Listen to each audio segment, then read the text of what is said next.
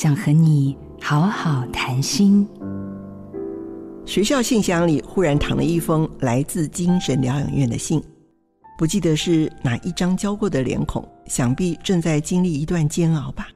教书以来，我没有心理咨商的专业训练，却往往被期待成为解惑的对象。其实内心惶恐，不亚于倾吐伤痛的学生。我决定放弃回信，直接打电话到这家疗养院。通上话以后，我说：“我是廖老师，收到你的信了。你现在怎么样？有没有好一点呢？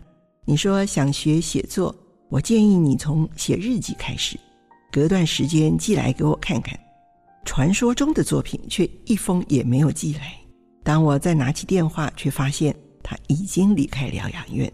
我问院方说：“能打听到他的家里电话吗？”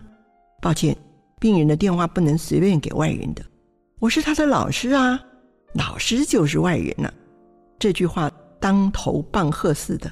原来所有的苦痛是谁也不能够以身相待，我却不自量力的常常伸出援手。